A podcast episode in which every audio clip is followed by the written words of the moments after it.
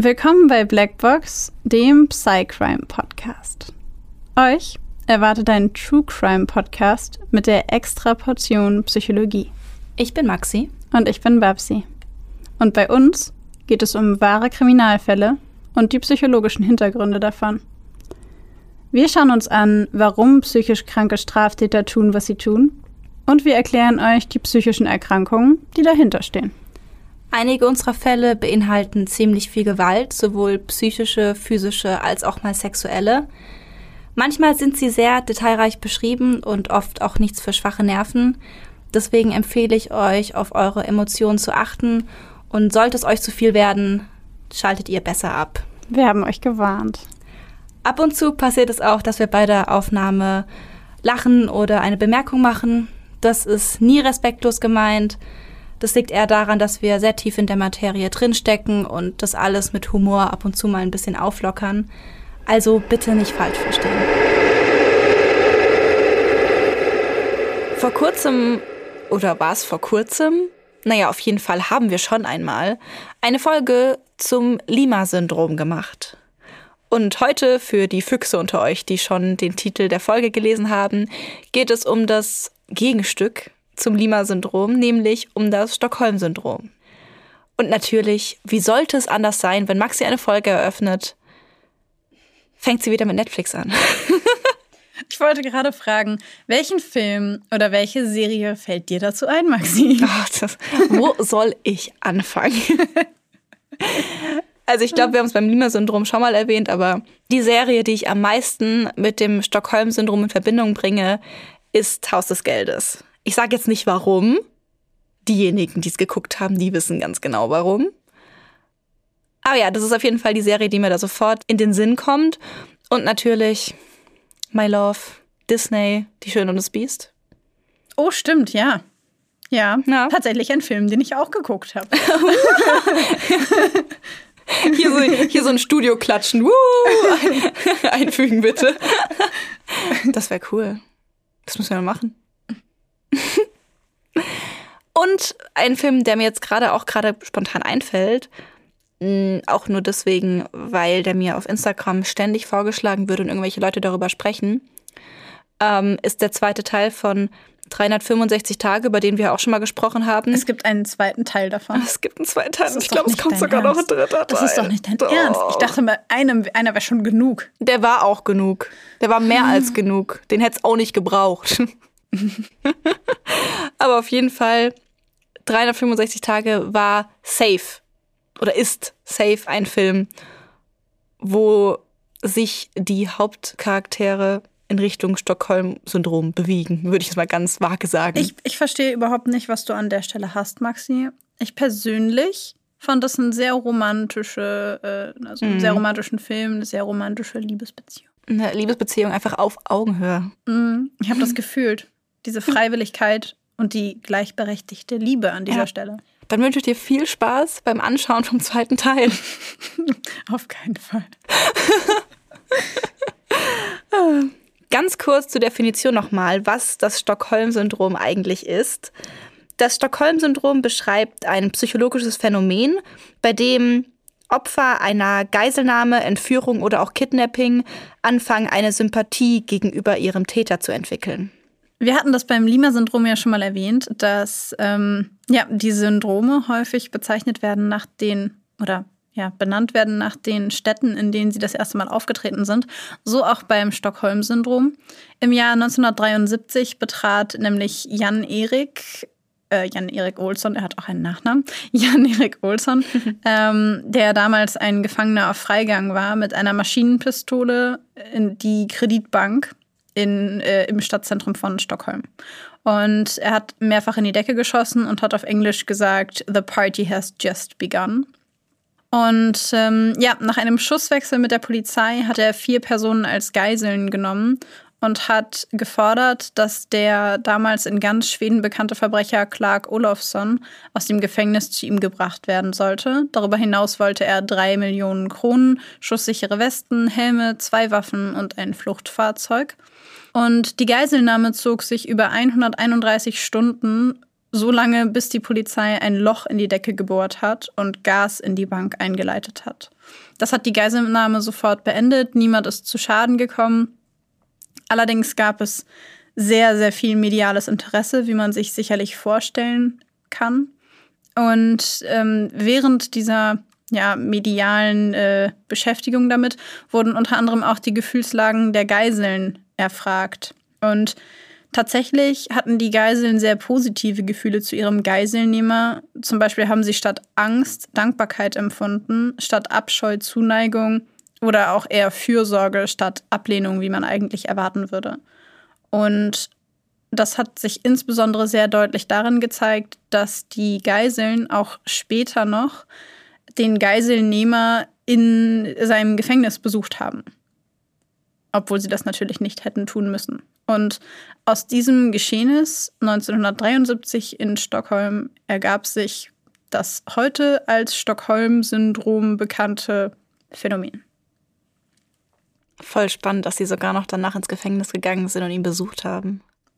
Ja, das fand ich auch das Interessanteste daran, weil dass sie danach in Interviews irgendwie positiv über ihn geredet haben, ein paar Tage danach, hätte ich persönlich noch einem Schock oder an sich dieser emotional sehr, sehr schwierigen Situation zuschreiben können. Mhm. Aber Wochen später immer noch ins Gefängnis zu gehen, vielleicht auch Monate später noch, fand ich schon sehr, sehr ungewöhnlich. Ja, das ist dann ja so eine überdauernde Zuneigung, die sie irgendwie da dem Täter gegenüber empfinden. Mhm. Das ist ultra spannend. Also das tatsächlich habe ich das in Real Life, klar, in den Serien und Filmen, sind es ja dann immer direkt Beziehungen, die daraus entstehen. Das ist übrigens beim Stockholm in der Regel nicht der Fall. Wird aber natürlich hier in den Filmen total romantisiert immer dargestellt. Und das habe ich aber tatsächlich in Real Life noch nicht gehört, dass die irgendwie so lange noch Kontakt aufrechterhalten haben später danach. Ich muss gestehen, dass ich im, also in meinen persönlichen Erfahrungen auch noch nie mit jemandem zu tun hatte, der, also den man dem Stockholm-Syndrom zuordnen könnte. Ja, es liegt wahrscheinlich auch daran, dass das Stockholm-Syndrom keine Diagnose an sich ist. Ähm, da werden wir später aber auch noch mal genauer drauf eingehen. Und auch daran, dass es nach aktueller Studienlage, die wir uns für diese Folge angeschaut haben, das Stockholm-Syndrom wirklich sehr, sehr selten ist. Also da gibt es bestimmte Faktoren, die da zusammenspielen müssen multifaktoriell bedingt, damit sowas überhaupt auftritt. Und selbst dann ist es wie bei allen psychologischen Phänomenen, Erkrankungen, Verhaltensweisen, muss da natürlich nochmal die persönlichen Dispositionen der Betroffenen auch noch eine Rolle spielen. Aber ganz kurz jetzt zu den Merkmalen des Stockholm-Syndroms.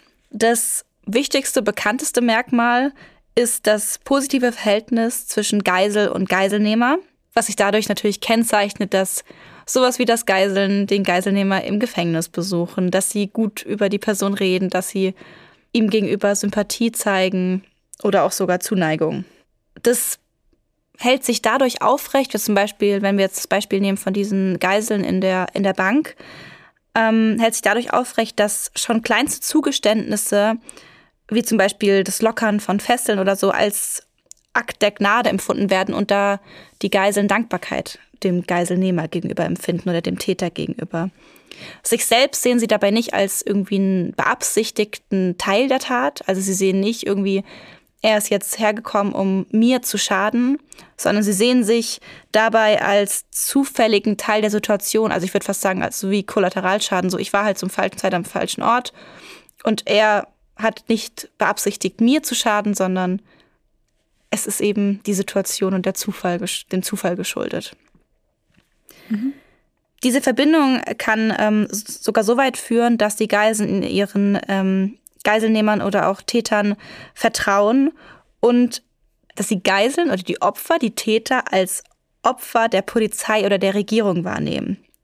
Sprich, sie entwickeln eine Art Feindbild gegenüber Polizei oder Regierung und entwickeln auch Angst dann vor denen. Also sie übernehmen quasi irgendwie dieses Bild, was der Geiselnehmer natürlich hat. Der ist natürlich kein Freund von Polizei und Regierung in dem Moment. Und das ist was, was die Opfer in diesem Moment übernehmen können. Und auch nach der Geiselnahme kann es gut sein, dass sich die Opfer dankbar zeigen gegenüber dem Täter und eben ihre Sympathie weiter aufrechterhalten, wie eben, wie du gerade gesagt hast, dass sie vielleicht Wochen oder Monate lang später ihn noch im Gefängnis besuchen und da wirklich, ja, einen gewissen Grad an Zuneigung zeigen, der vielleicht von außen nicht nachvollziehbar ist. Hm.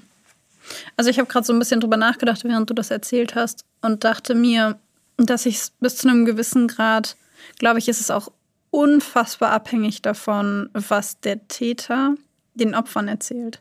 Ja. Weil, wenn du dir mal vorstellst, du hast jemanden vor dir, der dir tatsächlich nichts getan hat, also dich körperlich nicht verletzt. Und du weißt, okay, du bist gerade in der Bank, du hast gerade einfach echt Pech gehabt. Mhm weil du zur falschen Zeit am falschen Ort warst, die Person verletzt dich nicht und keine Ahnung, erzählt dir vielleicht, ich weiß nicht, ähm, ich habe, ich mache das nur für meine Tochter aus Grund XY oder sowas. Ich will das eigentlich gar nicht machen, aber ich muss das machen. Und der Staat hat mir nicht geholfen, das Sozialsystem hat mir nicht geholfen und wenn ich es nicht mache, dann passiert ihr irgendwas, was auch immer.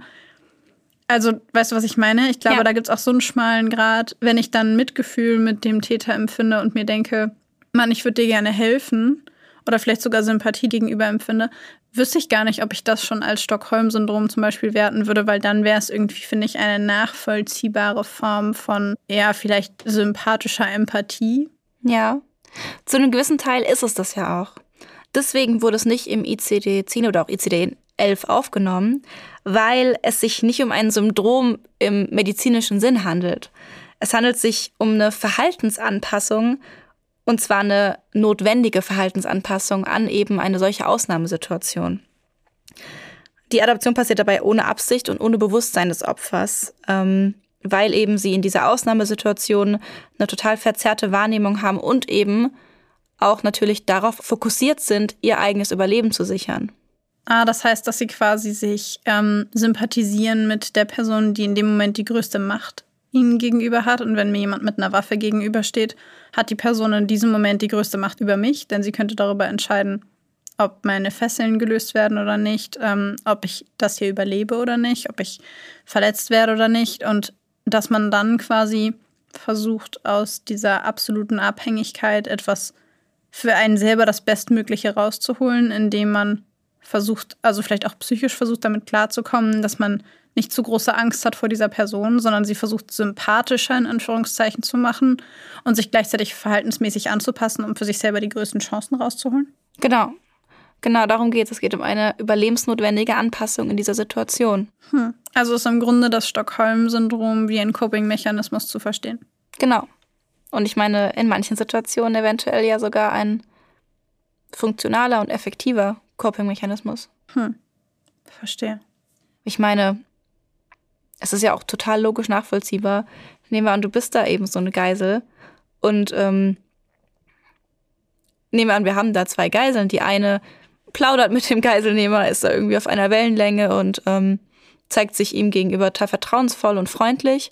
Und die andere ähm, schreit, sobald sie kann, geht vielleicht sogar noch gewaltsam gegen ihn vor. Er hat eine Waffe. So, wer hat die besseren Überlebenschancen? Ich glaube eher die Person, die da in Kontakt geht und irgendwie da irgendwie eine Verbindung aufbauen kann. Ja. Ja, das Einzige, was ich mich frage, ist, warum nach der Geiselnahme noch? Also, dass man sich in dem Moment so verhält, ja. Aber das danach, das finde ich extrem interessant. Ich erkläre es mir so, dass jeder Mensch hat ja Verhaltensweisen oder wie man mit bestimmten Situationen umgeht. Und wir haben dafür alle Strategien, die wir uns selbst zurechtlegen und die wir uns ja im Laufe unseres Lebens zurechtgelegt haben. Und Dinge, die in einem bestimmten Zeitpunkt, in einer bestimmten Situation funktional waren und gut funktioniert haben, die werden eben übernommen, werden verinnerlicht, die werden weitergeführt. Und es kann sein, dass die Jahre später in anderen Situationen angewendet werden, obwohl sie da gar nicht mehr passen. Und obwohl sie da gar nicht mehr funktional sind, aber unsere Psyche oder wir haben gelernt, hey, damit komme ich weiter, das funktioniert. Also unbewusst führe ich dieses Verhalten und dieses Muster weiter, weil es mich hat, hat mich ja schon mal weit gebracht. Und ich könnte mir vorstellen, dass es ein ähnliches Prinzip ist. Es ist was, es ist ein Verhalten, was eine Person aus einer lebensgefährlichen Lage geholt hat. Und ähm, ich kann mir vorstellen, dass es nicht so einfach abzulegen ist.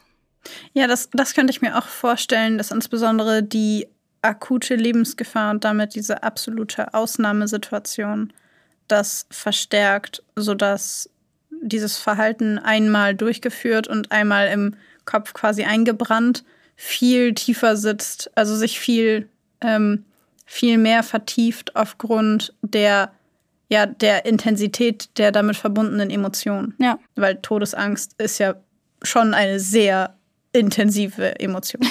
Bestimmt, ja. Gut, aber bevor wir jetzt noch tiefer reingehen, was wir später auf jeden Fall noch machen werden, würde ich sagen, kommen wir jetzt zum Fall, oder? Sehr gerne, ich bin gespannt. Bevor ich mit dem Fall starte, möchte ich ja einmal noch mal eine Triggerwarnung aussprechen. Es geht um sexuelle Gewalt an Kindern, an einem Kind und ja, um einen Fall von jahrzehntelanger Entführung und Gefangennahme. Und solltet ihr damit nicht gut klarkommen oder das nicht hören wollen, dann schaltet einfach ab. Wir machen die Timecodes wieder in die Show Notes. Springt nach vorne und hört euch wieder unser psychologisches Gefachsimpel weiter an.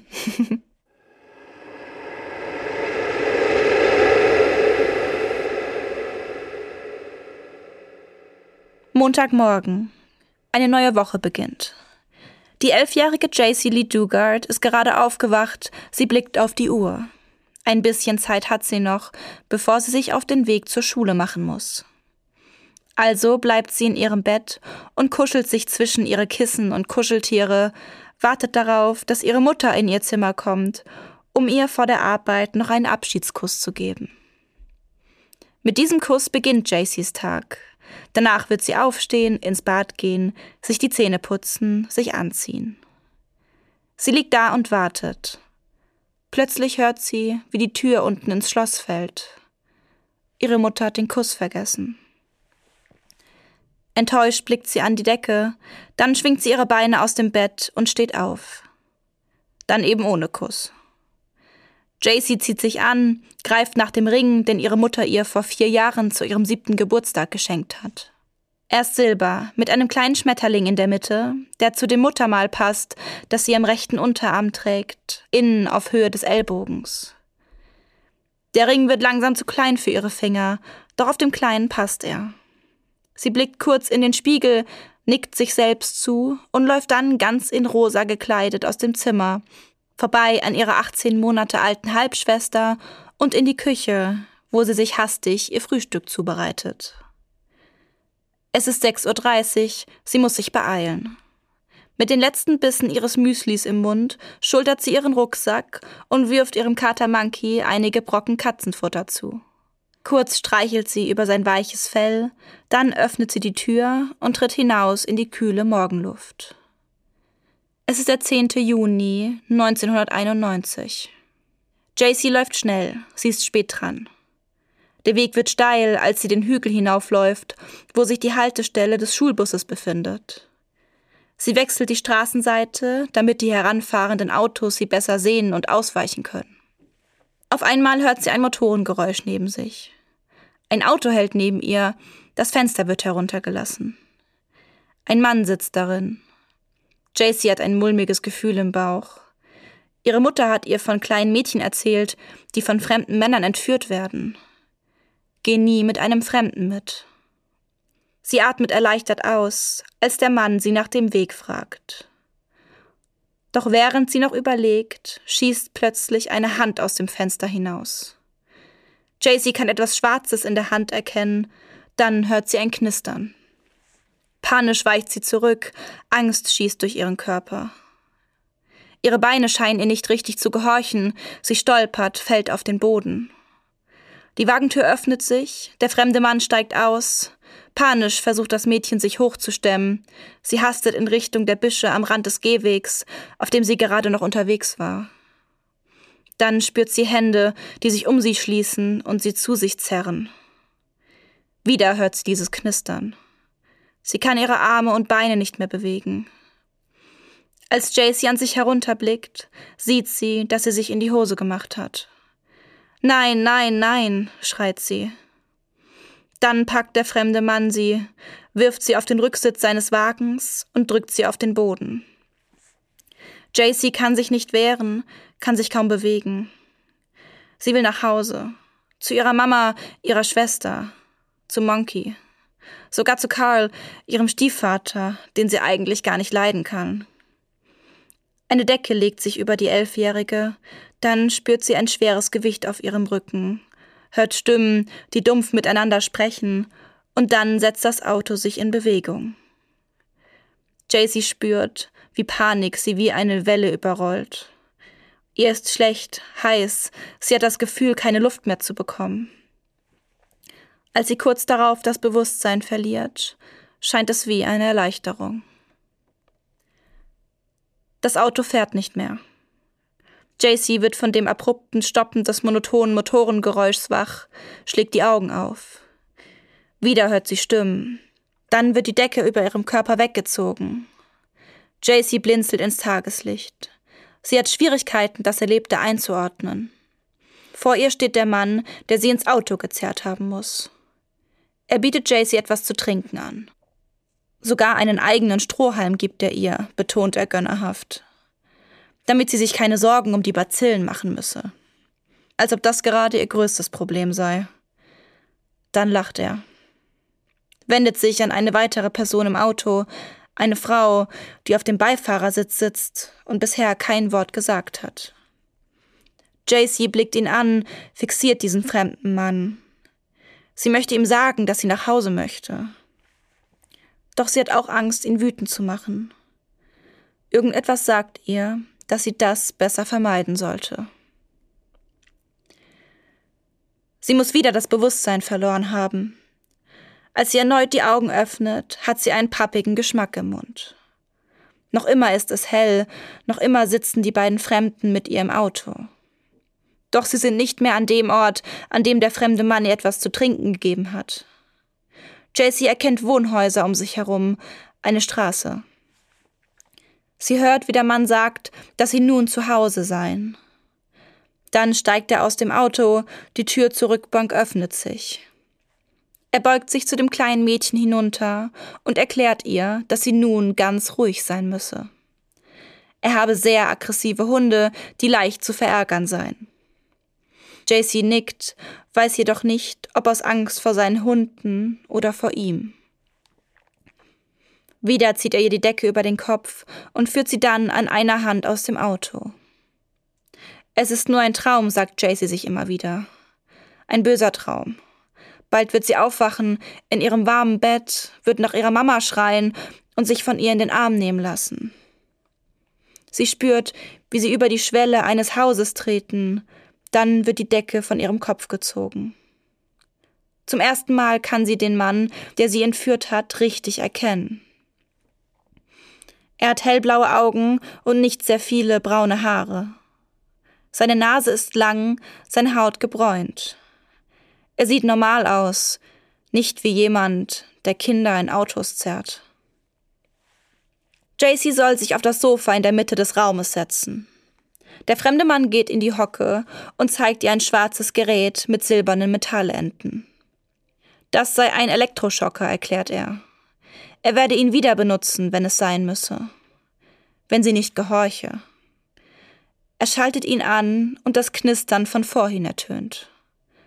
Ein Schauer läuft über Jaycees Rücken. Sie hat Angst, noch einmal von diesem Gerät berührt zu werden, Angst, wieder die Kontrolle über ihren Körper zu verlieren. Als der Mann aufsteht und sie anweist, ihm zu folgen, tut sie es. Er führt sie ins Badezimmer. Dort hat bereits jemand die Dusche angestellt. Das Wasser plätschert in regelmäßigem Rhythmus auf die weißen Fliesen. Mit einem Klacken verschließt der Mann die Tür hinter ihnen. Dann soll JC ihre Sachen ausziehen. Das Mädchen erstarrt. Sie presst die Lippen aufeinander, fest entschlossen, sich den Anweisungen des fremden Mannes entgegenzustellen. Sie ballt die Fäuste und bleibt stocksteif in diesem fremden Badezimmer stehen. Sie bleibt stehen, als der Mann ihr die Hose hinunterzieht und das T-Shirt über den Kopf streift. Sie hat zu viel Angst, um sich zu wehren. Nackt und zitternd vor Angst steht Jaycee nun da, versucht, ihren jungen Körper so gut es geht zu verstecken und muss zusehen, wie auch der fremde Mann sich auszieht. Als er nackt ist, fragt er, ob sie schon einmal einen nackten Mann gesehen hat. Das hat sie nicht. Er befiehlt ihr, ihn anzusehen, und JC befolgt voller Furcht seine Anweisung. Dann soll sie seinen Genitalbereich anfassen. JC ekelt sich vor diesem Ding zwischen seinen Beinen, doch auch diese Anweisung befolgt sie mit zitternden Händen. Glücklicherweise darf sie schnell wieder damit aufhören. Doch bevor Jacy erleichtert aufatmen kann, schubst der Mann sie in die Dusche. Dann steigt er zu ihr unter den warmen Wasserstrahl, stellt ihr unangenehme Fragen über ihre Körperbehaarung. Ob sie schon Schamhaare habe. Zum ersten Mal an diesem Tag laufen Tränen über Jacys Gesicht. Sie beginnt stumm zu weinen. Als sie wieder aus der Dusche steigen und der fremde Mann sie in ein warmes Handtuch wickelt, wie ihre Mama es immer tut, beginnt sie hemmungslos zu schluchzen. Da nimmt der Mann sie in die Arme und tröstet sie. Obwohl dieser Mann der Grund ist, wieso sie weint, lässt sie sich von ihm trösten. Sonst ist niemand da. Als ihre Schluchzer leiser werden, löst der Mann sich von ihr. Er erklärt ihr, dass sie nun woanders hingehen werden, dass sie weiterhin brav sein müsse und dass er ihr dann auch nichts mehr tun werde. Wieder wirft er die Decke über ihren Kopf, dann greift er in ihren Nacken und führt sie so über Betonboden, über Gras, über Erde. Immer noch in das Handtuch gewickelt, hört JC, wie ein Vorhängeschloss geöffnet wird. Dann spürt sie einen harten, kratzigen Teppich unter ihren Füßen. Die Tür schließt sich, die Decke wird ihr vom Kopf gezogen. Der Mann erklärt ihr, dass sie hier drin zu bleiben habe, dass er sie später wieder besuche. Dass sie nicht nach draußen gehen dürfe, denn draußen warten die aggressiven Hunde auf sie. Um sicherzugehen, dass sie seine Anweisungen befolgt, soll sie sich mit den Händen auf den Rücken auf den Boden legen. Dann legt er ihr Handschellen an. Als er die Tür hinter sich schließt, ist sie allein. Auf der Seite liegend, mit gefesselten Händen, beginnt Jaycee erneut zu weinen, immer stärker, bis laute Schluchzer ihren ganzen Körper erschüttern. Irgendwann hat sie keine Kraft mehr und gleitet erschöpft in einen unruhigen Schlaf. In den nächsten Tagen schleicht sich für Jaycee eine Art grausamer Alltag ein. Jeden Tag kommt der Fremde mindestens einmal in das kleine Zimmer, bringt Essen und Trinken mit und nimmt ihr für diese kurze Zeit die Handschellen ab. Er bringt ihr einen Eimer, den sie als Toilette nutzen kann, und einen Ventilator, um ihr die Sommerhitze erträglich zu machen. Er versucht, sie zum Lachen zu bringen, indem er mit albernen Stimmen spricht. Das kann er gut, und Jaycee muss tatsächlich lachen. Bald schon freut Jaycee sich, wenn sie das Knacken des Vorhängeschlosses hört, es bedeutet eine Zeit lang Freiheit von den schmerzenden Handschellen und der quälenden Einsamkeit. Außerdem war der Fremde seit dem Tag ihrer Entführung nett zu ihr. Er hat sie nicht mehr aufgefordert, ihn anzufassen und auch keine Fragen mehr gestellt. JC hofft, dass das so bleibt. Ihre Hoffnung zerbricht in tausend Stücke, als der Mann circa eine Woche nach ihrer Entführung wie jeden Tag in ihr Zimmer kommt. Diesmal hat er einen Milchshake in der Hand. Den würde sie gleich bekommen, kündigt er an. Wenn sie fertig seien. JC weicht zurück. Angst durchfährt sie, als er sie auffordert, das mittlerweile dreckige Handtuch, das seit einer Woche ihr einziges Kleidungsstück ist, abzustreifen und sich aufs Bett zu legen. Es ist dieser Tag, an dem er sie das erste Mal vergewaltigt. Danach erklärt er ihr, dass es normal sei, dass sie blute. Das passiere nur beim ersten Mal, sagt er. Sie solle sich keine Sorgen machen. Er fragt, ob alles in Ordnung ist. Doch JC bringt kein Wort heraus. Nach außen wirkt sie stumm, doch in ihrem Inneren schreit alles. Wochen, Monate vergehen. Öfter als JC zählen kann, kommt der Mann, dessen Name Philipp ist, wie sie mittlerweile erfahren hat, zu ihr und vergewaltigt sie. Schnell lernt sie damit umzugehen. Wenn er über ihr ist, dann entfernt sie sich im Geist, geht an einen anderen, einen schönen Ort und bleibt dort so lange, bis es vorbei ist. Wenn Philipp sie nicht vergewaltigt, ist er eigentlich ganz nett. Er baut eine Klimaanlage ein, als die Hitze in dem kleinen Zimmer trotz Ventilator nicht mehr auszuhalten ist, spielt Gitarre für sie, bringt ihr einen kleinen Schwarz-Weiß-Fernseher. Irgendwann legt er ihr auch die Handschellen nicht mehr an, wenn er das Zimmer verlässt. Dann bekommt Jaycee sogar Gesellschaft in ihrem kleinen, dunklen Zimmer. Philipp schenkt ihr eine kleine, dunkel getigerte Katze, die sie Tigger nennt, wie der hüpfende Tiger aus Winnie Pooh. Die kleine Katze ist ein Lichtblick für JC. Nun fühlt sie sich nicht mehr so alleine. Doch das Glück währt nicht lange, denn nur einige Tage später kommt Philipp und nimmt Tigger wieder mit, weil sie zu sehr stinke. Der Verlust ihrer kleinen Katze trifft das kleine Mädchen schwer. Wieder weint sie sich an diesem Tag in den Schlaf, wieder ist sie alleine. In den nächsten Tagen vergewaltigt er sie erneut, wieder und wieder, sagt schlimme Dinge zu ihr und tut ihr weh, droht ihr, sie an andere Männer zu verkaufen, sagt ihr, er tue ihr all das an, weil er ein Sexproblem habe und auf diese Weise niemand anderem außer ihr schreckliche Dinge antun müsse. Sagt ihr, sie würde zu viel weinen, das mache es schwer für ihn, seine Fantasien auszuleben, da er sich dann schlecht fühlen müsse. Manchmal nimmt er sie mit in ein anderes Zimmer. Er nennt es nebenan. Hier stehen viele Lampen und ein Bett. Dort vergewaltigt er sie immer wieder auf neue, brutale Art und Weise, in verschiedenen, unangenehmen Stellungen. Oft geht das die ganze Nacht, manchmal auch den gesamten anschließenden Tag. Zwischen diesen, wie Philipp sie nennt, Trips, lernt JC auch Nancy, Philipps Ehefrau, kennen. Nancy ist nett, sie bringt JC immer ein Geschenk mit, wenn sie sie besucht. Sie leistet dem Mädchen Gesellschaft, setzt sich zu ihr oder schläft sogar bei ihr, wenn JC nicht allein sein möchte. Manchmal ist Nancy aber auch traurig, dann weint sie viel. Sagt JC, dass sie ein schlechtes Gewissen habe, weil sie Philipp bei der Entführung geholfen habe. Trotzdem verbringen sie immer mehr Zeit zu dritt.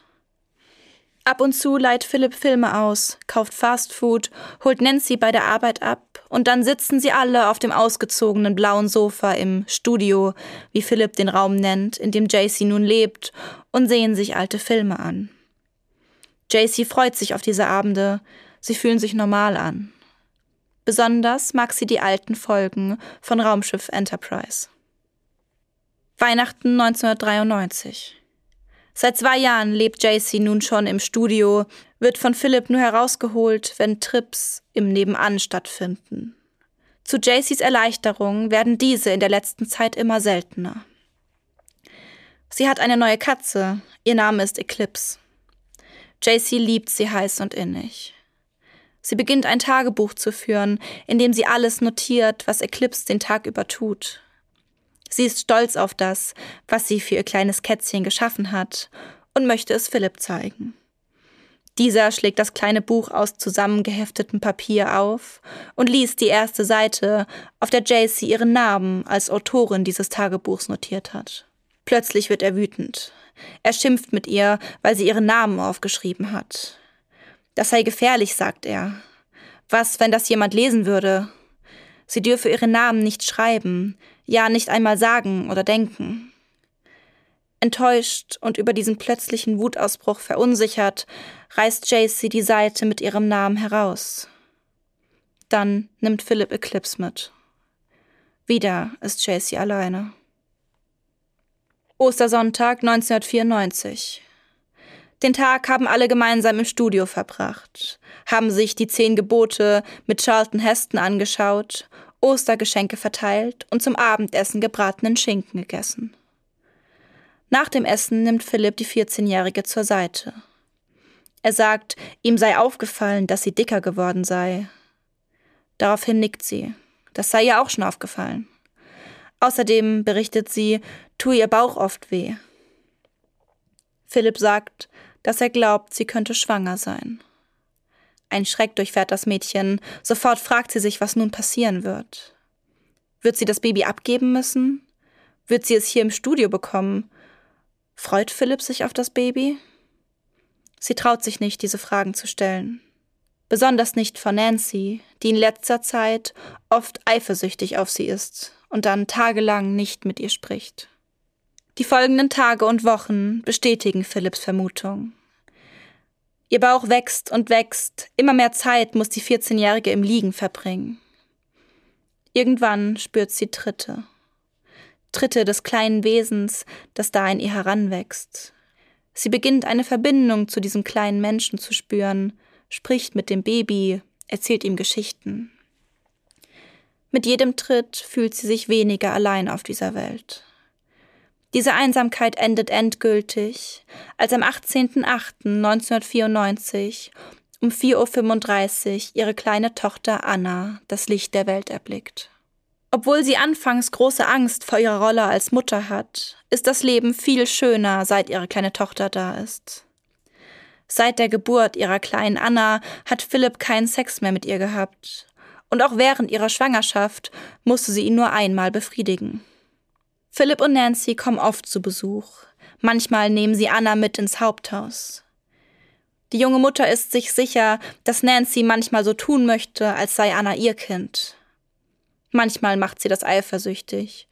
Aber manchmal ist es auch eine willkommene Pause von dem ständigen Weinen, Schreien und Stillen, von dem ihre Brüste schon schrecklich schmerzen. Zwei Jahre später ist Anna kein Baby mehr, sondern ein Kleinkind. Philipp hat nebenan in zwei Räume aufgeteilt und die Wände gelb gestrichen, um alles freundlicher wirken zu lassen. Außerdem zäumt er gerade den hinteren Teil des Grundstücks ein, damit Anna und ihre Mutter ab und zu in der Sonne sitzen können. Wieder ist sie schwanger.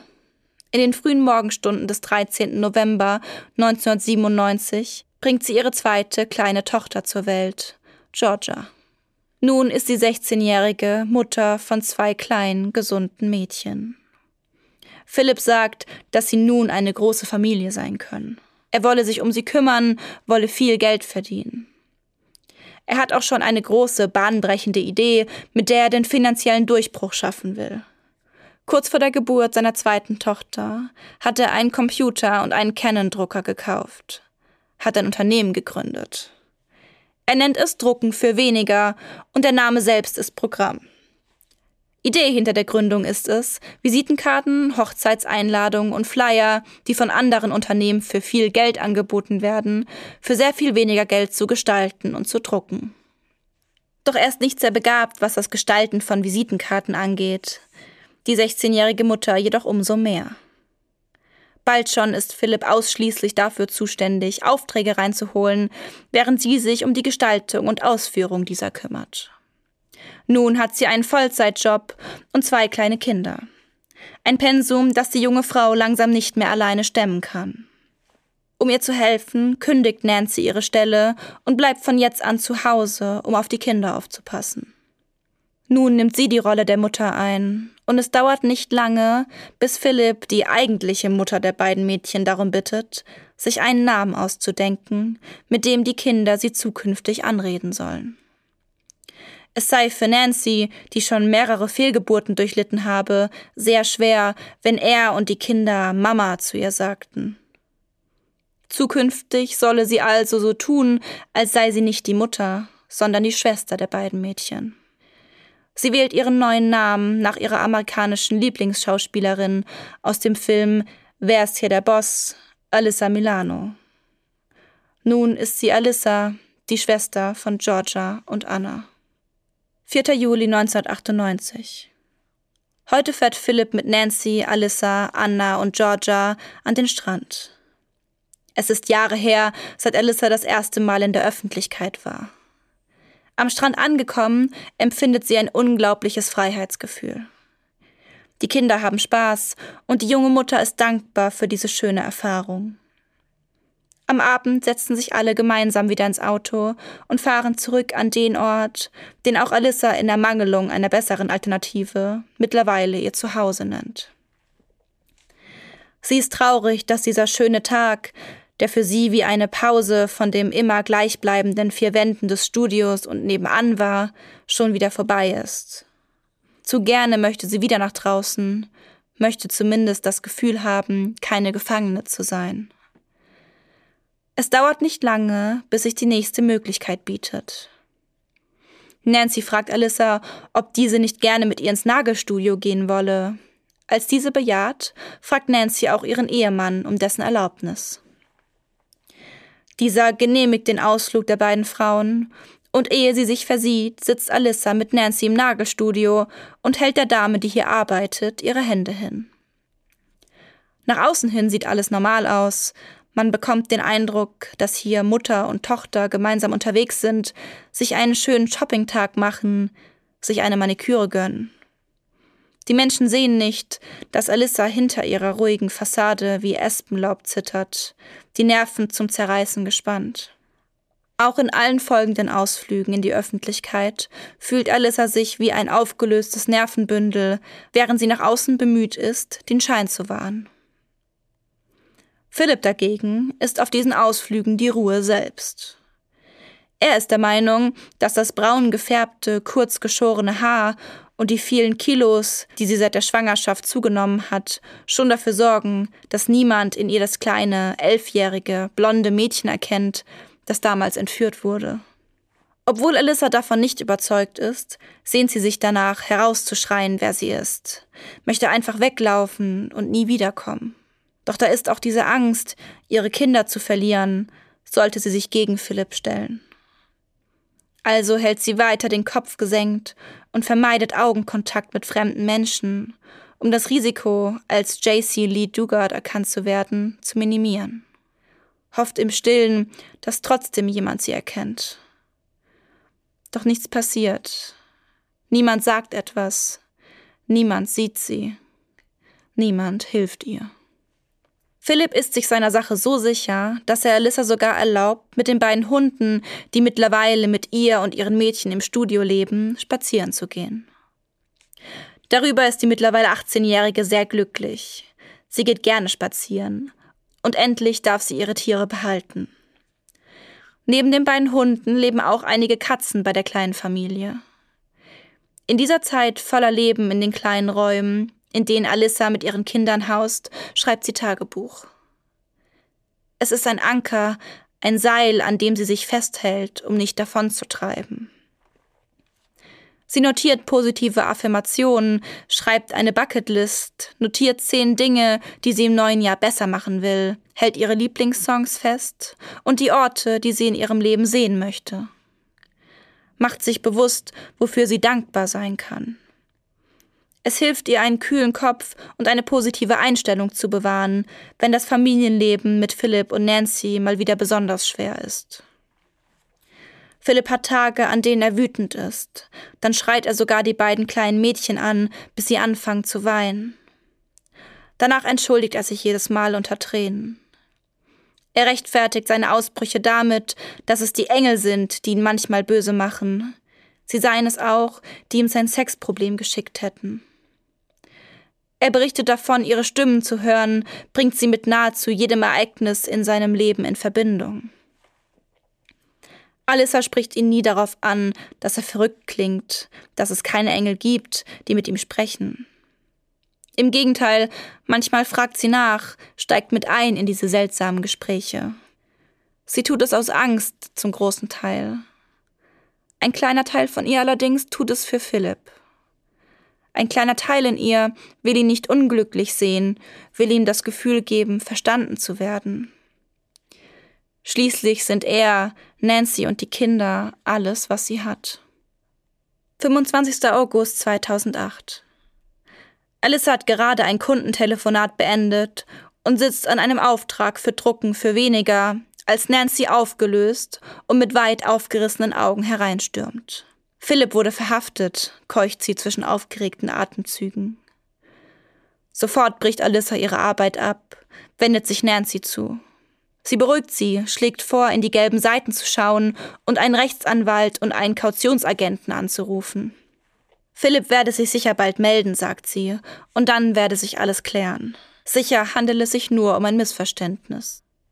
Sie setzen sich auf das Sofa im Haupthaus und warten, bis Philipp plötzlich gemeinsam mit seinem Bewährungshelfer durch die Hintertür eintritt. Nancy beginnt vor Erleichterung zu weinen. Auch über Alissas Augen laufen Tränen. Zum Teil aus Erleichterung, da sie nicht gewusst hätte, was sie ohne Philipp tun sollte. Zum anderen Teil aus Wut. Wut darüber, dass der Bewährungshelfer ihn nicht festgenommen hat. Wut darüber, dass er nicht bemerkt, dass sie nicht hierher gehört. Wut darüber, dass die Welt sie vergessen zu haben scheint. Freudestrahlend steht Philipp nun im Wohnzimmer und verkündet mit einem Lächeln, dass die Engel mal wieder ihre schützende Hand über ihn gehalten haben. Am nächsten Morgen wird Alyssa von Philipp geweckt. Er weist sie an, sich und die Kinder anzuziehen, da sie alle zusammen nun zum Büro der Bewährungshilfe fahren würden, um diese Schikane ein für allemal zu beenden und den Behörden zu beweisen, dass bei ihm alles mit rechten Dingen zuginge.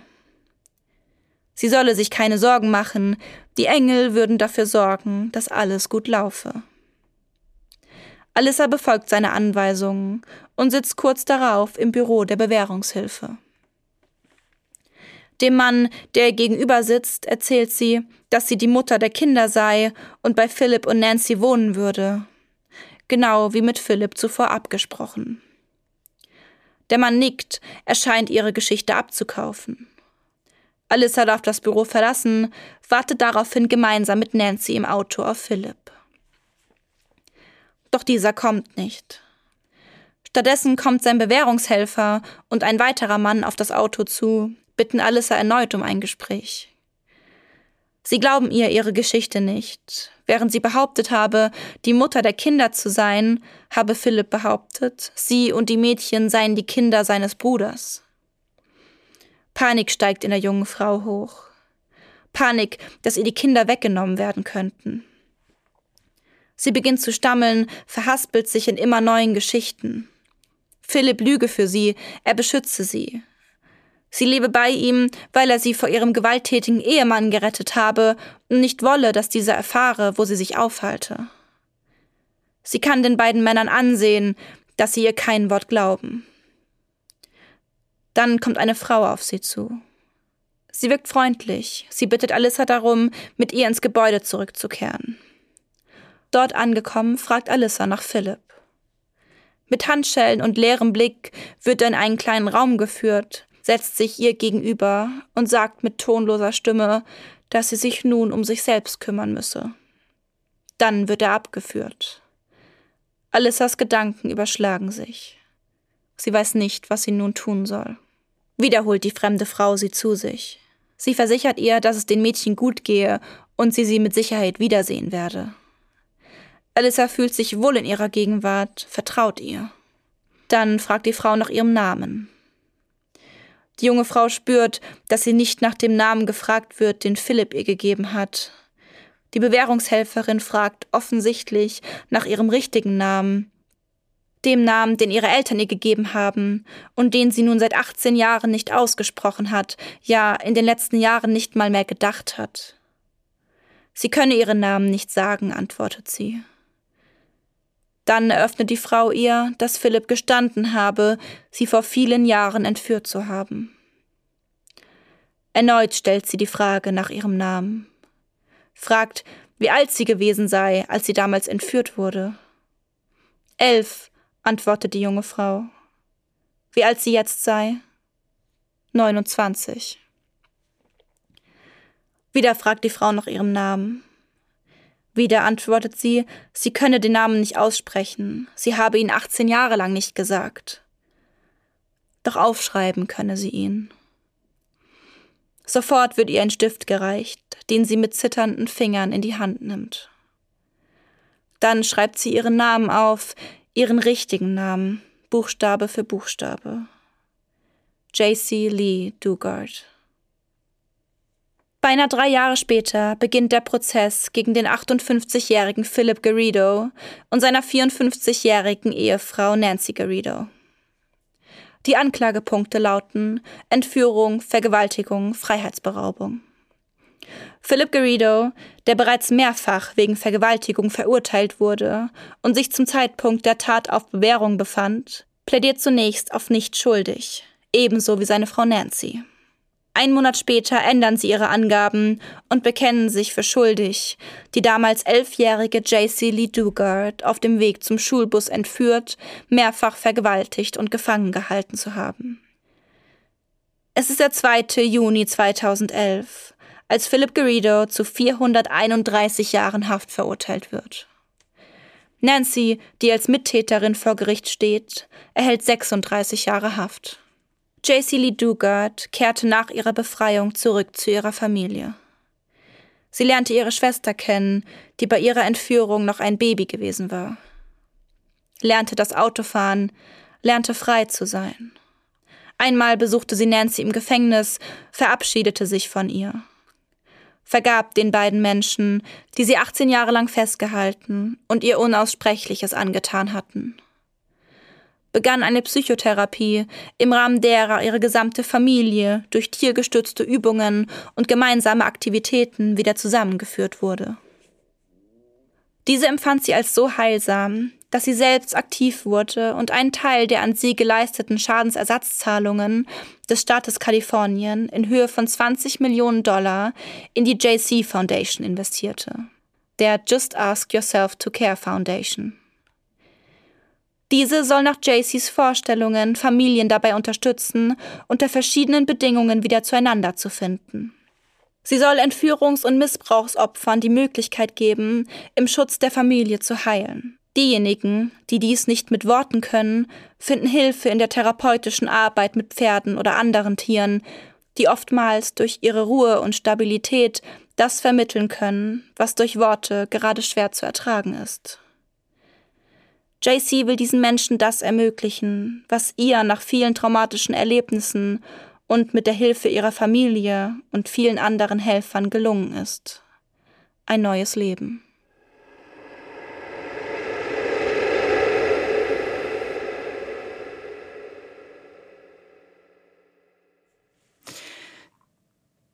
Ich ich weiß nicht, ob du das, während du den Fall vorgelesen hast, zwischendurch mitbekommen hast. Ab und zu. Aber mir ist so schlecht geworden dabei.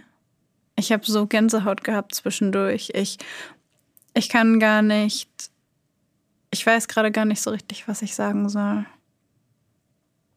Ich kann es voll verstehen. Ich fand den Fall auch, obwohl es am Anfang für die Stockholm-Folge nicht geplant war und ich irgendwie diesen Fall dann gefunden habe, ich habe selten so lange gebraucht, einen Fall zu schreiben. Ich habe während der Recherche habe ich das Buch von J.C. Lee Dugard gelesen. Ähm, das heißt Ein gestohlenes Leben. Und da berichtet sie sehr ausführlich von allem, was ihr passiert ist, von den Dingen, die sie dabei gedacht hat, was sie gefühlt hat. Und es war wirklich schwer für mich zu lesen, muss ich sagen. Und das sage ich nicht oft. Und ich habe viel gelesen und viel gesehen und viel gehört. Aber da habe ich zweimal Pause gemacht. Habe zweimal abends das Buch weggelegt und habe hab mir irgendwas Leichtes irgendwie im Fernsehen angemacht, um irgendwas anderes zu machen. Das kann ich nachvollziehen. Ich habe, während du das ähm, vorgelesen hast, mehrfach Gänsehaut bekommen und ich fand es so widerlich. Es war so, ich habe eine so unglaubliche, eine so unglaubliche Abscheu empfunden diesem Mann gegenüber. Hm. Aus sehr vielen Gründen.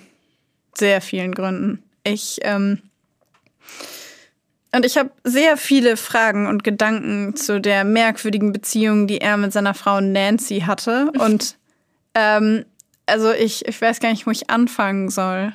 Wirklich nicht. Ich weiß gar nicht, wo ich anfangen soll. So ein Kind auf dem Schulweg zu entführen mit einem Elektroschocker. Sag mal, ja. hast du sie noch alle?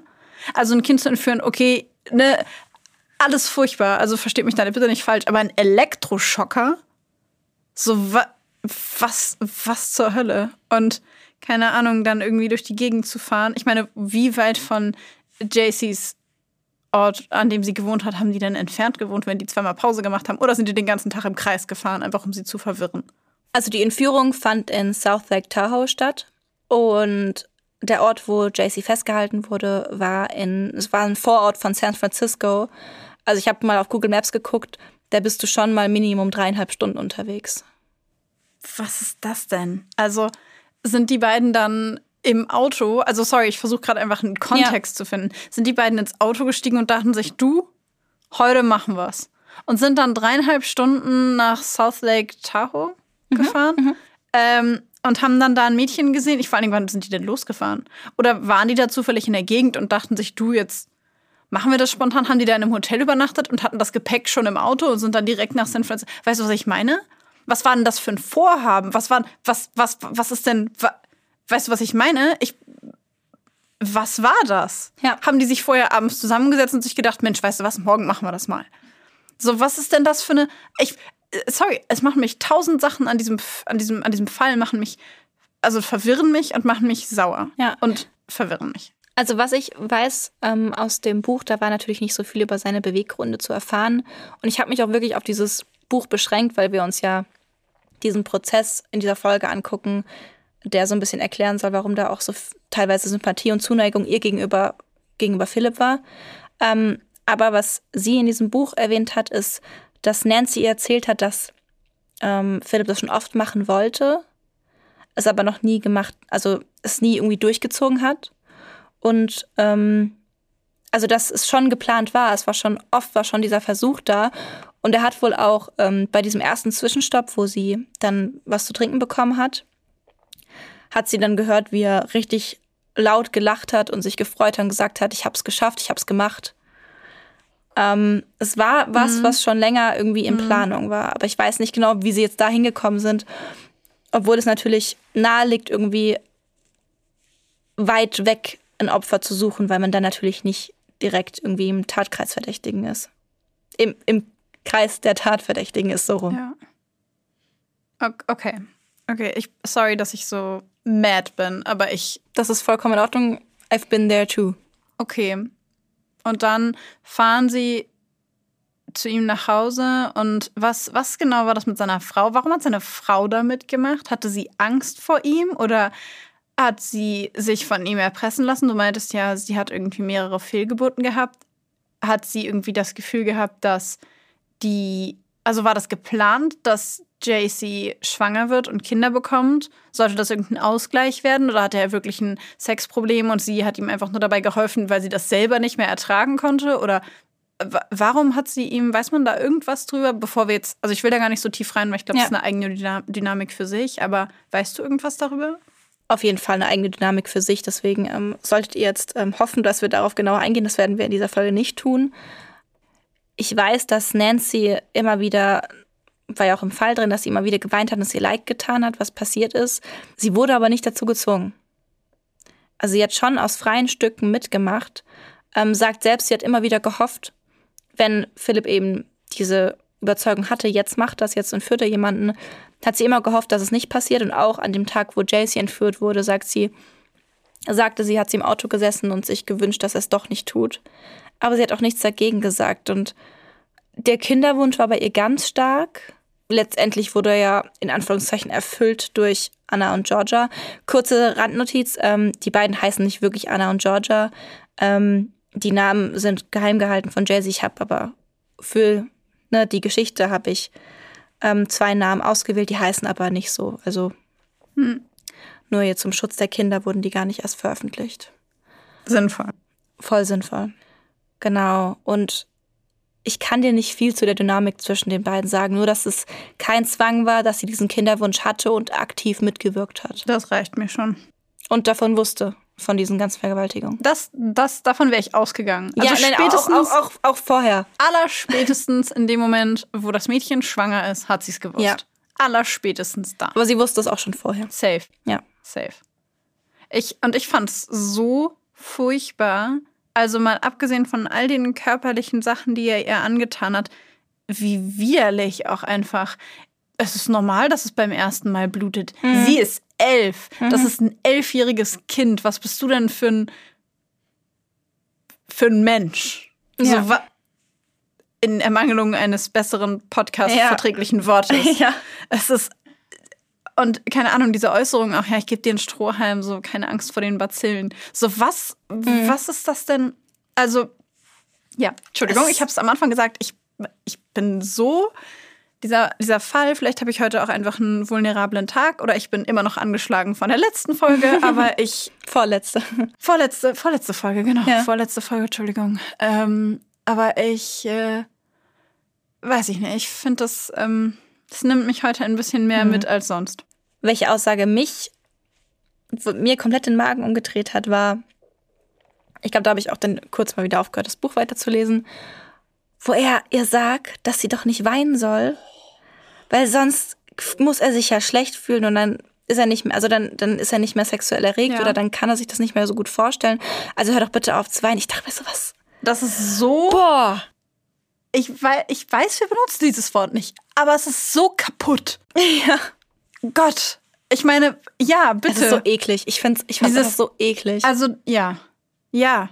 Ja, und es ist, es verdreht alles. Es verdreht jedes Wertesystem. Es verdreht jedes Verständnis von gesunden Emotionen. Was macht das denn mit einem Kind, wenn du sagst, hör auf zu weinen, während ich dir das antue? Weil ich kann mich so sexuell nicht fallen lassen. ja, so muss, und ich muss mich ja sonst schlecht fühlen, weil du weinst. Ja. Weil ich dich entführt und danach vergewaltigt habe, muss Ja. ich mich jetzt schlecht fühlen. Guck mal, was du mit mir machst. Ja. Wa- Was ist das für eine, also, ja. Ja. Das ist Das- nicht, also Der nächste Satz, den ich extrem oder die nächste Situation, die ich extrem fand, war, du musst dir jetzt einen anderen Namen überlegen, Ja. denn meine Frau fühlt sich schlecht, wenn die Kinder, die ich zwangsweise mit dir gezeugt habe, weil ich dich vergewaltigt habe, als du erst noch ein Kind warst, die Kinder, die dabei entstanden sind, wenn die dich Mama nennen, dann fühlt sich meine Ehefrau, die mir bei der Entführung eines elfjährigen Kindes geholfen hat, schlecht, weil sie dich Mama nennen und nicht sie. Wa was ja. ist das? Was ist das? Was, in was für einer Welt leben wir? Das fragt man sich bei solchen Fällen wirklich. Das fragt man sich da wirklich. Ich fand auch die Situation immer schlimm. Ich weiß, objektiv ist das nicht andersweise so schlimm, aber irgendwie fand ich es emotional immer irgendwie heftig, wie sie immer wieder ähm, Haustiere oder Kätzchen bekommen hat, noch viel öfter als jetzt in dem Fall war, und die ihr dann immer wieder weggenommen wurden. Und sie immer so Hoffnung hatte oder dann eine Zeit hatte, wo es ihr wieder besser ging, weil sie eben da dieses Kätzchen hatte, was irgendwie bei ihr war und sie war ja auch richtig, richtig tierlieb und wollte immer Tiere um sich haben. Und ich fand's schon immer schlimm, dass ihr die Kätzchen immer wieder weggenommen wurden. Ich fand das schrecklich traurig, wirklich. Auch wie sie dann immer beschrieben hat, dass sie da zusammengebrochen ist, dann nächtelang geweint hat, weil sie wieder so alleine war. Schrecklich.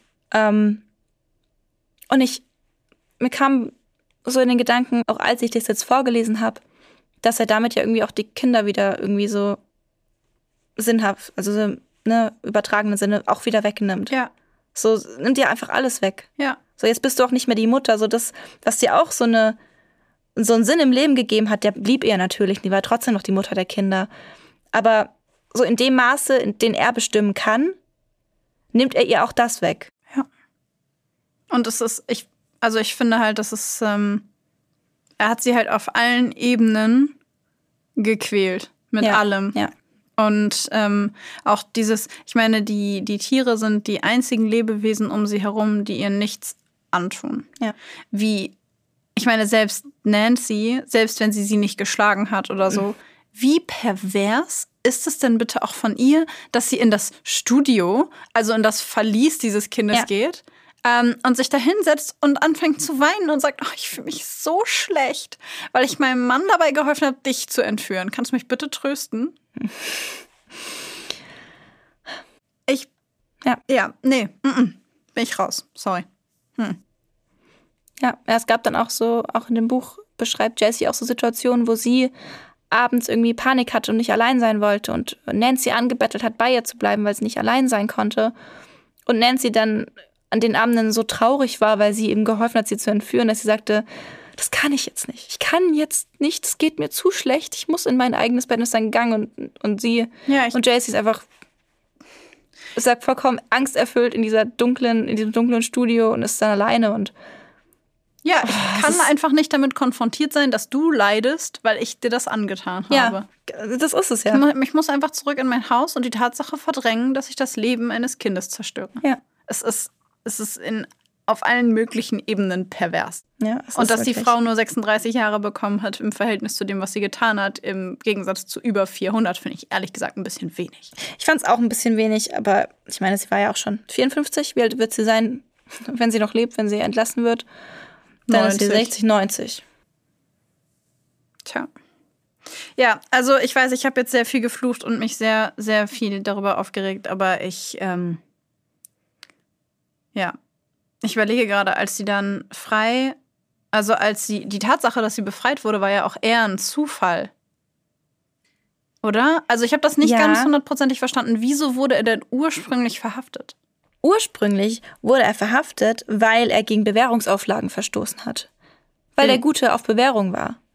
Und auf wie hat er, also wie hat er gegen Bewährung, also tatsächlich hat er auf allen Ebenen verstoßen, aber ich meine, wie, wieso haben die Polizisten ihn festgenommen, weil sie ihn wessen, also. Ich glaube, es war, ich meine, es war wegen Drogen.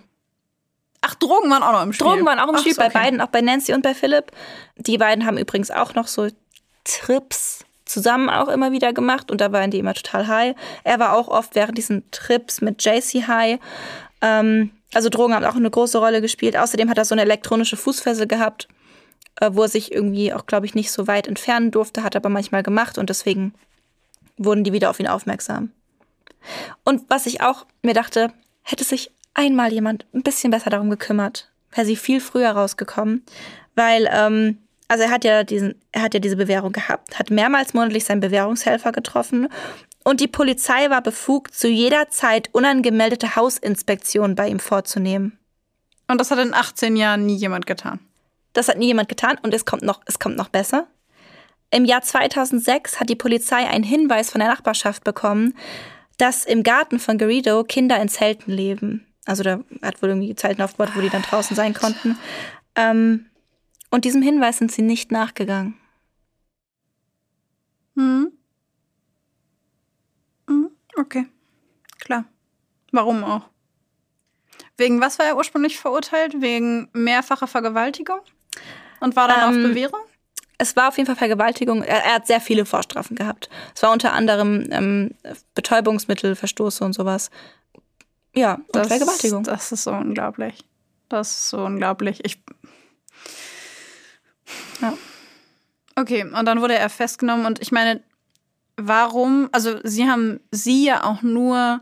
Also, sie haben JC ja auch nur mit reingeholt, weil er schon gestanden hatte, ne? Er hat doch schon gestanden, beziehungsweise es gab äh, Miss. Also, es gab. Äh, unterschiedliche Geschichten von ja. beiden Seiten. Also sie misstrauisch geworden und er hat gestanden, dass er sie entführt hat. Oder ja. nicht? Ja. Ich habe mich, hab mich gefragt, ob auch dieses ganze Story mit den Engeln, die da irgendwie ein paar Monate vorher irgendwie mhm. anfing, ähm, ich weiß es, wie gesagt, nicht. Ich bin ja da nicht genau reingegangen, was irgendwie seine Beweggründe dafür waren. Darum geht es ja heute auch nicht. Aber so haben sich wahrscheinlich auch schon viele gedacht. Ähm, ich habe natürlich auch gedacht, ob das irgendwie im Rahmen von der Psychose irgendwie sein könnte. Dieses mit den Engeln. Und es war wirklich schon sehr wahnhaft alles. Er hat auch die Engel gehört, als sie mit ihm mit sich reden hören und auch mit Gott und sowas. Ja, ja, den Gedanken hatte ich auch. Ja. Genau, und ähm, wenn das zutrifft, wissen wir ja nicht. Aber vielleicht war er da schon so desorganisiert, dass er halt falsche Sachen gesagt hat, nicht mehr erinnern konnte, was er JC gesagt hat, was sie sagen soll und es dann nicht gepasst hat. Und nachdem er ja erst gesagt hat, sie wäre die Tochter von seinem Bruder und sie ja gesagt hat, sie ist die Mutter von den Kindern, dann wurden sie ja erst misstrauisch und daraufhin hat er dann gestanden. Ja, also, ich könnte mir vorstellen, vielleicht weil du meintest Drogen und so, dass es möglicherweise auch eine drogeninduzierte Psychose war. Kann auch sein, ja. Ja, Ach, verrückt.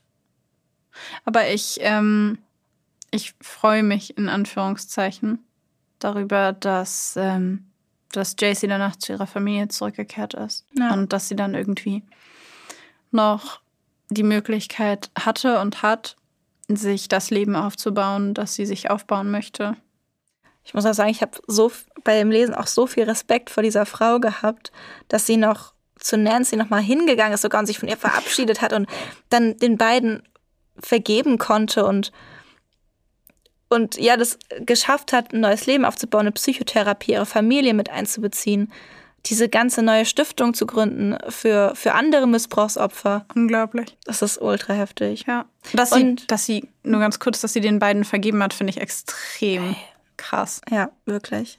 Also wirklich Respekt, tut ab vor dieser Frau. Ja. Auch es gibt Interviews, wo sie auch darüber spricht und es ist heftig, wie sie damit umgegangen ist, wirklich. Auch, auch, auch dieses ständige Zwischendurch, dass sie positive Affirmationen für sich gesammelt hat, äh, aufgeschrieben hat, wofür sie dankbar ist. So, ich denke mir so, ich weiß nicht, ich glaube nicht, dass ich dazu in der Lage wäre, in so einer Situation. Also so, so, so eine innere positive Einstellung zu haben und so eine Stärke zu haben, daran festzuhalten, obwohl man in so einer Situation ist. Und schon so lange und so, was so aussichtslos wirkt. Ja, was ich so krass finde, ist, dass sie sich in den 18 Jahren, also ein Punkt noch, können wir ganz kurz nur, nur um es gesagt zu haben, festhalten, wie pervers es ist, dass, äh, dass dieser Philipp Garrido ähm, gesagt hat, ja, er sucht sich jetzt einen neuen Job, um super viel Geld zu verdienen, damit sie alle eine große, glückliche Familie sein können. Ja. Wa reiht sich ein in diese, in, in diese äh, ewig lange Schlange von ganz unangenehmen, ekelhaften Sachen, ja. Äußerungen. Und ja, ja ich, ja. ja. das wollte ich noch kurz, weil das mh, hm, fand ich extrem eklig. Aber die Tatsache, dass sie sich in diesen 18 Jahren irgendwann auch so, ein, so eine Art Alltag aufgebaut haben, dass sie irgendwie alle zusammen funktioniert haben und dass sie ja auch mit den Hunden zum Beispiel spazieren gegangen ist. Sie hätte theoretisch jederzeit zur Polizei gehen können.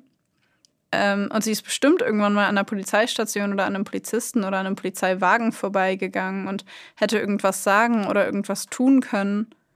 Ähm, insbesondere in dem Moment, wo du vorgelesen hast, ich kannte den Fall ja vorher noch nicht, in dem Moment, wo du vorgelesen hast, dass ähm, Philipp die beiden kleinen Mädchen anschreit, solange bis sie weinen. Und ich dachte in dem Moment, also dachte ich, dass sie beim nächsten Spaziergang oder so sich an die Polizei wendet, weil sie Angst hat, dass er ihren Kindern was antut in diesem Wahn, also in diesen wahnähnlichen Zuständen. Ja.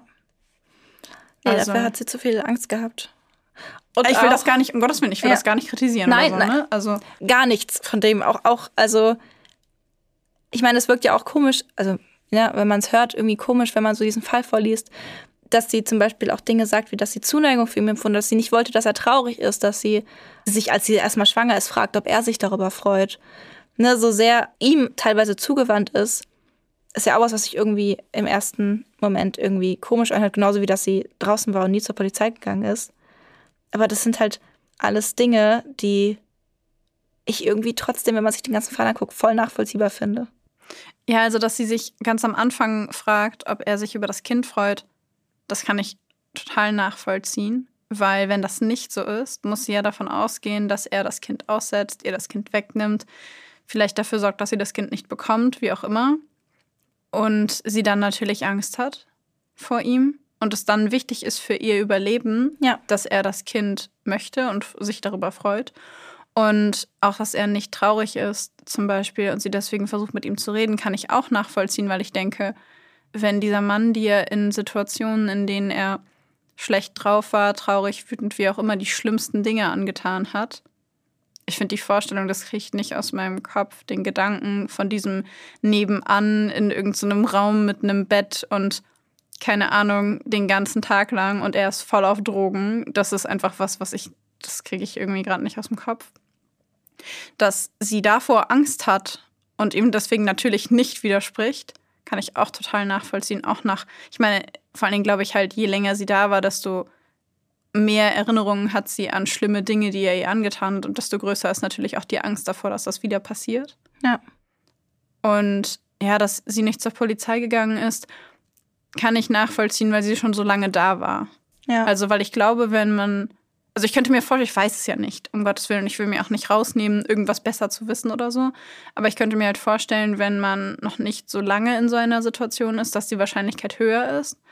Aber weil sie schon so lange weg war und sie ja auch in der Öffentlichkeit war, niemand hat sie erkannt, niemand hat ihr irgendwas angesehen, dass sie vielleicht auch, auch Angst hatte, dass die Polizei ihr nicht glauben würde. Ja, das kann ich mir auch vorstellen. Mit diesem Gedanken, dass sie das gemacht hat, um zu überleben, auch wenn es vielleicht unbewusst passiert ist, sind wir übrigens dann ja auch schon wieder beim Thema Stockholm-Syndrom, mhm. worum es heute eigentlich geht. Und wir würden gerne ganz kurz darauf eingehen, welche Erklärungen oder Begründungen es für das Stockholm-Syndrom gibt ähm, und schauen mal, inwieweit sie auf JC Lee Dugard zutreffen. Die erste Erklärung, ähm, die wir uns diesbezüglich notiert haben, sind oder wird nachvollziehbare Forderungen des Täters genannt. Damit ist gemeint, dass die Opfer das Verlangen des Täters als berechtigt oder zumindest als erfüllbar ansehen. Das heißt, sie können nicht nachvollziehen, warum zum Beispiel bei Geiselnahmen den Forderungen der Täter nicht nachgekommen wird.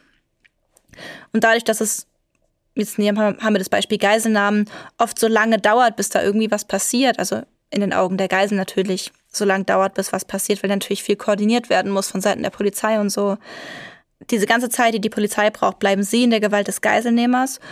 Und es passiert teilweise, dass Geiseln dann das Gefühl haben, dass die Polizei ihnen gar nicht hilft und dann kommt so eine Art Wahrnehmungsverzerrung, dass die Polizei als Übeltäter gesehen wird oder die Rettungskräfte und nicht der Täter.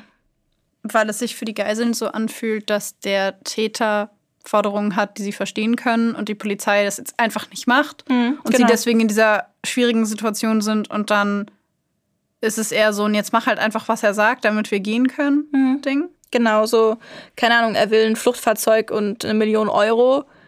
Und die ganzen denken sich so, dann gebt's ihm halt, dann können wir hier raus. So, warum macht ihr es nicht? Warum helft ihr uns nicht? Ja. Ja. Okay.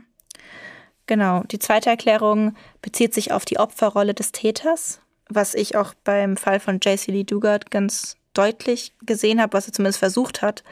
Ähm, der Täter kann den Opfer vermitteln oder versuchen zu vermitteln, dass er nicht beabsichtigt, Gewalt gegen sie anzuwenden und dass er es, dass er keine Wahl hat, wenn er sie anwenden muss.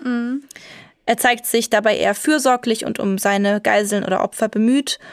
Und in dieser Lage haben eben Opfer oder die Geiseln das Gefühl, dass der Täter seine Aggressionen nicht gegen sie oder nicht absichtlich gegen sie richtet, sondern dass die Umstände es nicht anders zulassen. Also dass er nicht in der Möglichkeit ist, anders zu handeln. Und wie wir vorhin schon gesagt haben, sie dann einfach so ein Kollateralschaden sind. Ne, und er hat ihr ständig gesagt, von wegen, ich kann nicht anders, ich habe ein Sexproblem, Ich muss das machen. ich muss das machen, weil wenn ich es wenn ich's, wenn ich's nicht bei dir mache, dann mache ich es bei ganz vielen anderen. Und sie sagt auch im Buch, dass sie die Vorstellung ganz schlimm fand, dass noch andere Kinder das ertragen müssen, was er ihr antut.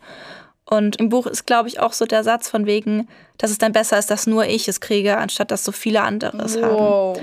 Okay. Ähm, okay. Von daher diese Opferrolle, die er offensichtlich da einnimmt, ne, ihr gegenüber und sagt, ja, ich kann ja nicht anders, ich bin ja so arm, ich, ich mit meinem Sexproblem. Und ich im Grunde beschütze ich die Welt und dafür benutze ich halt nur dich und schütze den Rest der Welt. Genau.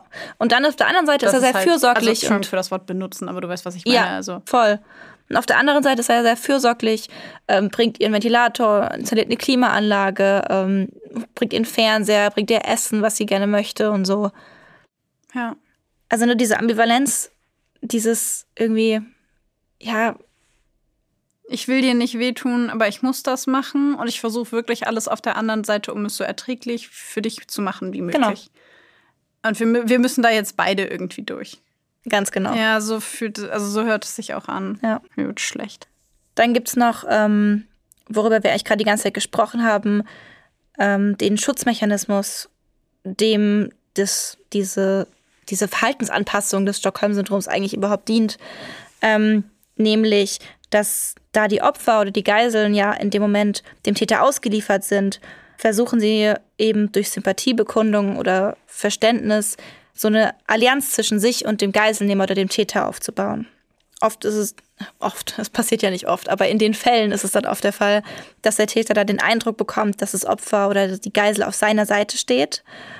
Ähm, und wenn auch unbewusstes manchmal oder auch bewusstes Ziel des Opfers dabei ist es aber eigentlich, die Zuneigung zum Täter zu erlangen und damit aus dieser bedrohlichen Situation rauszukommen. Ne, wie unser Beispiel vorher mit diesem Geiselnehmer, wo er dann ähm, wo dann geplappert wird und irgendwie ähm, sympathisch. Derjenige, der sich gut mit ihm versteht oder diejenige, der sich, die sich gut mit ihr versteht, wenn es eine Ja. Geiselnehmerin ist, hat eine höhere Wahrscheinlichkeit für. Genau. Und äh, bei JC äh, war es ja teilweise auch so, dass wenn sie brav, ich hasse dieses Wort, war, dann waren auf einmal die Handschellen weg und er war netter, wenn sie das gemacht hat, was er gesagt hat. Und er war netter, wenn sie nett war, ähm, wenn sie ja halt sich so verhalten hat, wie er es sich gewünscht hat. Und natürlich dementsprechend kann ich mir vorstellen, dass sich da so eine Allianz gebildet hat, aus, aus, von ihrer Seite, um ihr Überleben zu sichern. Ja, mir ist das besonders in dem Moment aufgefallen, wo du vorgelesen hast, dass sie ihm nicht sagte, dass das, was er erzählt, total verrückt klingt. Und dass es keine Engel gibt, die mit Ja. ihm sprechen. Und dass sie nichts sagt und die Klappe hält und sich denkt, ich fange einfach an, mit dir darüber zu reden, ich frage nach, ich verwickel dich in ein Gespräch darüber. Und das hatte für mich was von so einer, ein bisschen was von so einer Allianz. Wenn du mit mir darüber redest, dann gebe ich dir das Gefühl von, du kannst mit mir darüber sprechen. Und das hat sie ja auch gesagt. Sie hat zwar gesagt, ich möchte nicht, dass er traurig ist. Und das finde ich ist auch wieder so ein Selbstschutzding. Wenn Mhm. er traurig ist oder schlecht gelaunt ist, dann ist das Gefahr für mich. Mhm. Und wenn ich verhindere, dass du traurig bist und ich mich mit dir gut stelle, dann tust du mir vielleicht nichts. Ja. Ja, das, in dem Moment ist mir das auch in den Kopf gekommen. Genau. Und zuletzt spielt natürlich auch noch ähm, Isolierung, Einsamkeit eine riesige Rolle dabei. Ähm, bei JC war es ja auch so, dass sie, sie war von der Außenwelt total abgekapselt.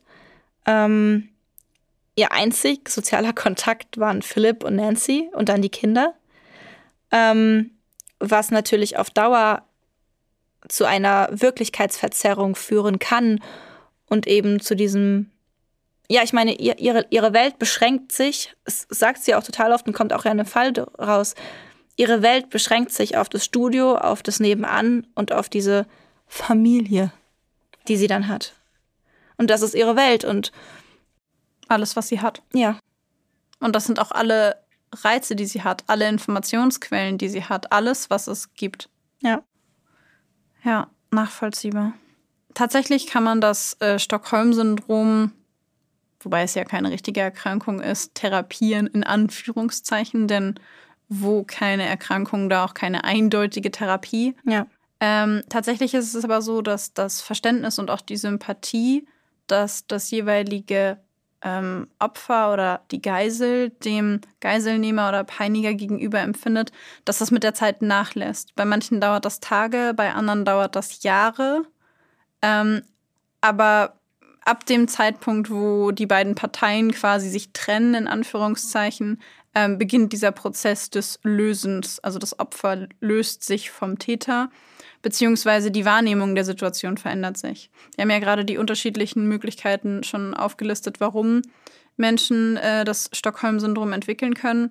Und das hat natürlich auch viel mit der eigenen Wahrnehmung der Situation zu tun, mit der Wahrnehmung des Täters, mit der Wahrnehmung von einer tatsächlichen oder subjektiv empfundenen ähm, ja, äh, Todesangst oder Todes- oder Lebensbedrohung. Ähm, und tatsächlich ist es so, dass sich diese Wahrnehmung eben über die Zeit hinweg verändern kann, sodass einem irgendwann bewusst wird, hey, nicht die Behörden waren diejenigen, die äh, dem Täter die Forderungen ähm, nicht erfüllt haben und deswegen mich in dieser Situation äh, ja quasi gebracht haben oder gehalten haben, sondern der Geiselnehmer oder die Geiselnehmerin war die Person, die entschieden hat, mich in diese Position zu bringen. Ja. Und ähm, das kann bei den einen eben länger und bei dem anderen kürzer dauern. Tatsächlich kann ähm, Psychotherapie dabei helfen. Ich glaube, das äh, nennen wir irgendwie bei allem, was es so gibt, Psychotherapie. genau, und in der Therapie kann eben diese Situation nochmal neu erlebt werden, aber mit anderen Emotionen verknüpft werden oder auch ähm, anders betrachtet werden, von außen nochmal betrachtet werden, gespiegelt werden. Und da eröffnen sich dann häufig nochmal ganz neue Möglichkeiten oder Gedankenräume, wie man diese Situation noch betrachten könnte und wer in dieser Situation welche Position hält. Ja. Ich kann mir auch gerade vorstellen, dass Menschen, die ähm, sowas durchlebt haben, wie es zum Beispiel Jesse durchlebt hat oder auch Geiselnahmen oder ne, also solche traumatischen Erfahrungen, ähm, wo sich so eine Verhaltensanpassung entwickelt hat, wie bei dem Stockholm-Syndrom, dass da im Nachhinein, kann ich mir vorstellen, auch viel Scham dabei ist also so Schambehaftung im Sinne von, dass man eben mitbekommt, wie andere Leute diesen Menschen sehen und man dann merkt, wie freundlich man zu dieser Person war oder vielleicht, dass man sogar eine Art von Zuneigung entwickelt hat.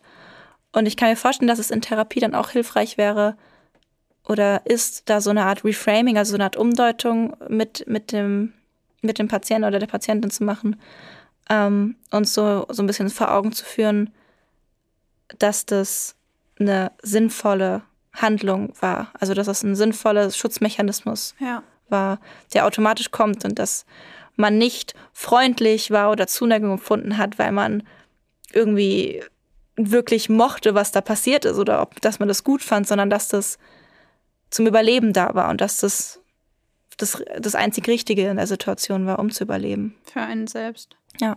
Ja, das ist ja häufig also das würde ich gerne an der Stelle noch so ein bisschen generalisierter ausdrücken, in Anführungszeichen. Ähm, das ist ja häufig in, ähm, ja, bei Psychotherapie, bei denen so Coping-Mechanismen oder Coping-Strategien behandelt werden, die vielleicht nicht so günstig waren für das persönliche Umfeld oder für einen selbst, für die man sich im Nachhinein dann vielleicht schlecht fühlt oder schämt oder bei denen man sich fragt, oh Gott, warum habe ich das gemacht? Das würde ich heute nie mehr so machen. Dass man das in den Kontext setzt und sich eben auch darüber nachdenkt, was hat es mir denn gebracht, Ja. dass ich das so gesehen habe? War es vielleicht notwendig, Hm. dass ich das so gemacht habe? Und ähm, ja, da gebe ich dir auf jeden Fall recht, dass das bestimmt auch ein Thema ist. Genau. Abschließend würde ich gern nochmal betonen, dass es sich beim Stockholm-Syndrom nicht um eine Diagnose handelt, also eine psychische Störung in diesem Sinne, sondern um eine überlebensnotwendige Verhaltensanpassung.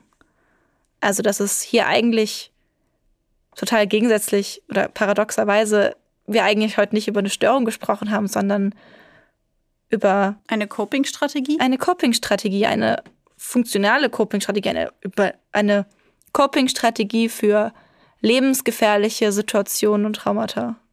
Ja.